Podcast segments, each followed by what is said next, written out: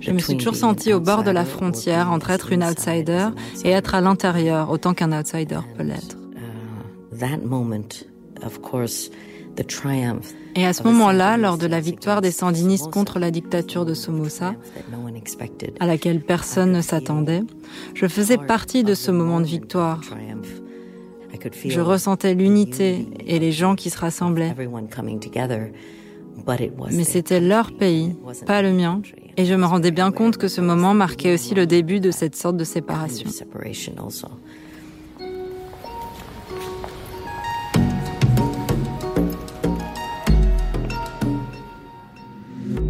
Nicaragua, 1979.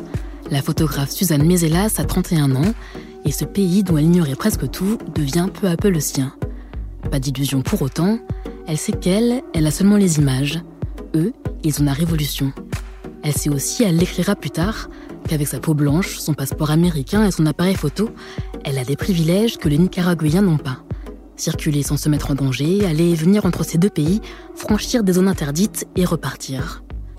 No Borders, sans frontières, est une série de podcasts du Centre Pompidou qui invite cinq photographes à parler dans vos oreilles des frontières traversées ou explorées dans leurs œuvres. Bonjour, bonsoir et bienvenue.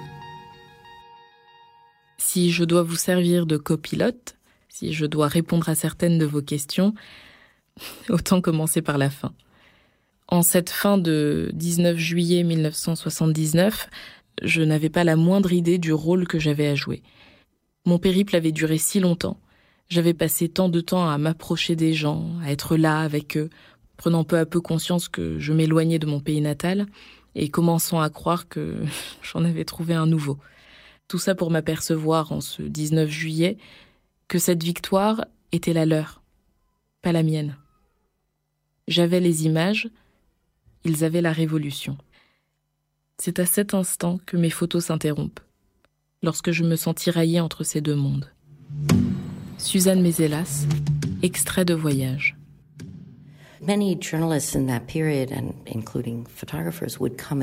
À cette époque, beaucoup de journalistes, y compris des photographes, faisaient des allers-retours. Moi, j'ai toujours voulu rester. Je ressentais l'histoire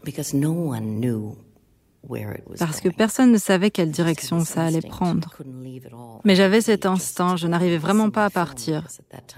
Si je partais, c'était juste pour voir ma pellicule, parce qu'à l'époque, il fallait voir sa pellicule. Ce n'était pas l'ère du numérique, c'était toujours l'analogique, donc je devais soit envoyer ma pellicule, soit la rapporter avec moi aux États-Unis pour la développer. Mais je n'ai pas choisi de faire mes valises et partir. Je voulais voir comment ça allait évoluer. Et nous voilà 40 ans plus tard et je continue à aller et venir à différentes périodes.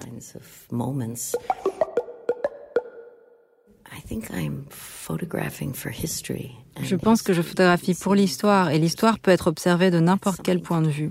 C'est quelque chose que la photographie fait très bien. Elle enregistre un instant précis. Et ce qui est puissant, c'est que cet enregistrement reste, mais qu'il peut ensuite être interprété de plein de façons différentes.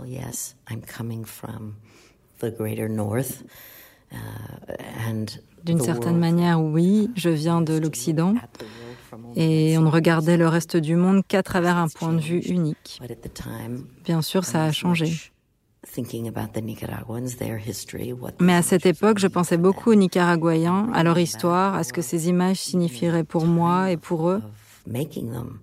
Et en les ramenant, ou ne serait-ce qu'au moment même où je prenais les photos, ces personnes devenaient visibles au Nicaragua.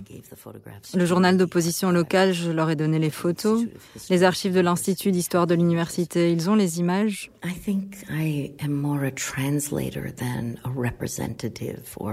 Je pense que je suis plus une traductrice qu'une représentante. C'est comme être le scribe pour quelqu'un qui veut envoyer une lettre.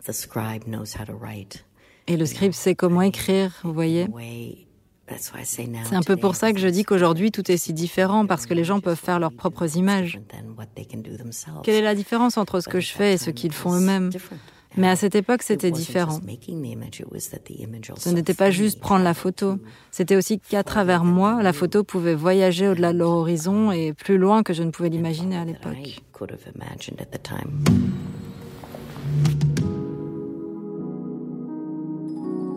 J'étais arrivée au Nicaragua en tant qu'étrangère. On me sollicitait à présent comme créatrice d'images. Des Indiens de Monimbo m'ont demandé de les photographier pendant qu'ils s'exerçaient au lancer de grenades artisanales, prêts à participer à l'insurrection imminente. D'abord réticente, car ils prenaient manifestement la pose devant l'objectif, j'ai tout de même accepté. L'histoire du Nicaragua est tellement méconnue que je me sentais obligée de les aider à rendre leur propre histoire visible. De retour à New York, la photo des Indiens de Monimbo s'est retrouvée en couverture du New York Times Magazine. C'était la première photo de cette révolution encore embryonnaire publiée dans la presse américaine.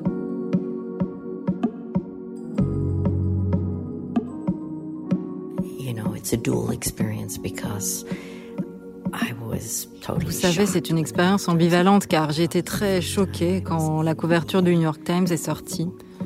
C'était la première fois que mon travail se retrouvait dans les médias. D'un autre côté, il n'y a rien de plus intime que lorsqu'une personne que vous avez photographiée reçoit et apprécie la photo en retour. C'est vraiment précieux de pouvoir créer ce beau moment. Donc à cette époque, j'avais toujours un Polaroid avec moi. Je voulais photographier sur le vif, mais au milieu d'une guerre, c'était impossible. Vous savez, le Polaroid a toujours été pour moi une occasion si spéciale de donner. À mes yeux, offrir est l'expérience la plus profonde et la plus importante qui soit. Sur le mur de la petite cabane de Rusto, l'Indien de Monimbo que j'ai photographié, il y a toujours le Polaroid original que je lui ai donné il y a 41 ans. Sa famille l'a conservé. La photo est restée intacte étonnamment.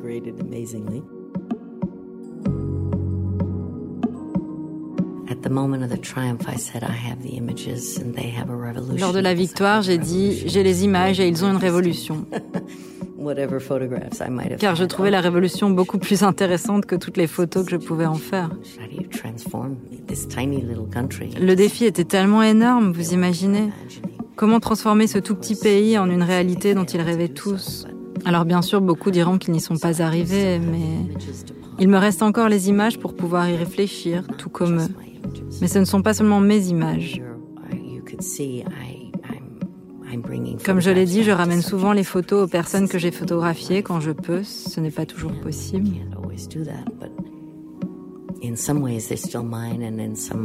D'un côté, ces clichés m'appartiennent toujours, de l'autre, je les ai donnés. Et j'aime cet équilibre.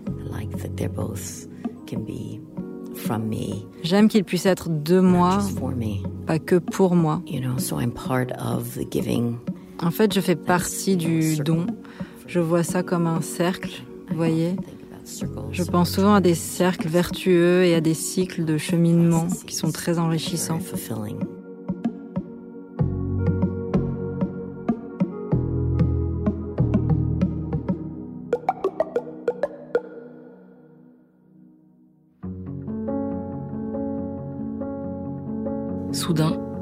Détour d'une errance, on tombe par hasard sur un brasier, sur des fumigènes. On passe un coin de rue, un autre. Et ce sont des vitres brisées, de la fumée, des cris, des slogans. Alors la garde nationale surgit. La foule se disperse frénétiquement. Les grenades font exploser les portes fermées. Ensuite, le silence. Dehors, les gardes se mettent à tirer et on m'attrape par le bras tandis qu'ils mitraillent les façades. On attend. Personne ne bouge. Photographié ou non, sans s'embarrasser d'esthétique. Regarder par la fenêtre. Faire une image sans puissance, sans tension, pas assez proche. L'expérience n'est pas l'image.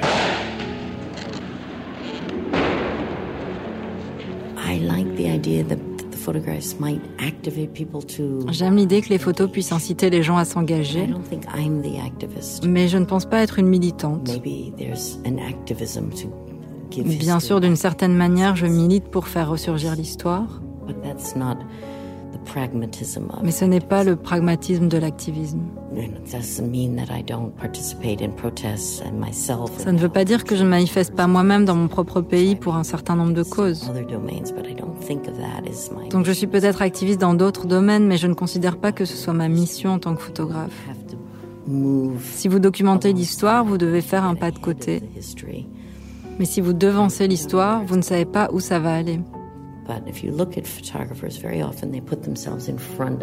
Si vous regardez les photographes, ils se mettent très souvent en tête des manifestations.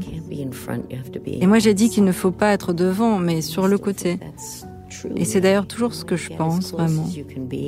Vous essayez de vous rapprocher le plus possible, mais il y a une différence évidente entre qui ils sont en tant que protagonistes et ce que vous pourriez apporter. Ça ne veut pas dire que je ne souhaite pas que mes photos soient utilisées par des militants, mais je ne me définis toujours pas comme l'activiste. Je suis l'activatrice.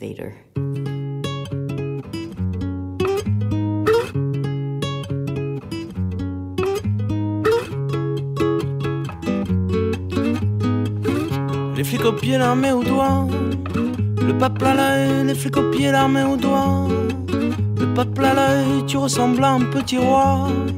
Gonflé d'orgueil, mais comme tout le monde, tu finiras dans un cercueil. Et ce jour-là, je ferai la fête.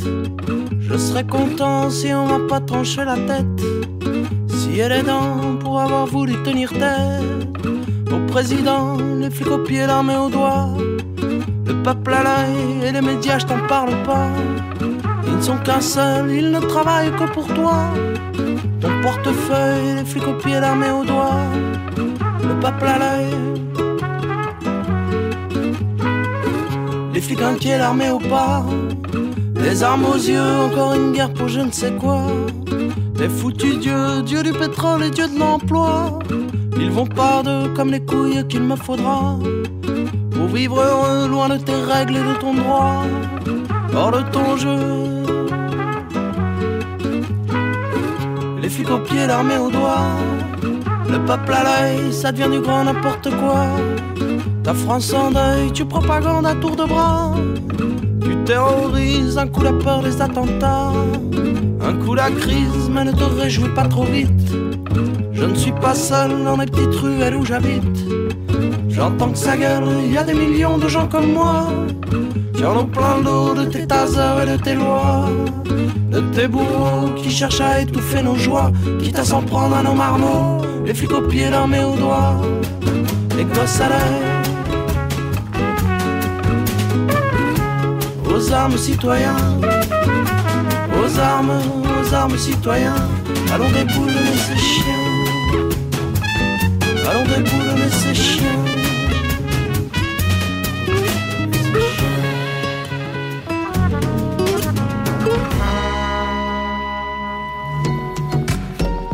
C'était un podcast du Centre Pompidou que vous pouvez retrouver sur les plateformes de téléchargement habituelles, sur le site internet du Centre et ses réseaux sociaux. Réalisation Lydie Mouchamaliroy, coordination éditoriale Célia Chrétien, mixage Yvan Gariel. Lecture Claudia Mongoumou lit des extraits de voyage écrits par Suzanne Mézelas. Musique Guillaume Poncelet joue Morning Roots au piano et Zoufri Maracas chante Le peuple à l'œil. Merci à chacun et chacune pour votre écoute et à bientôt.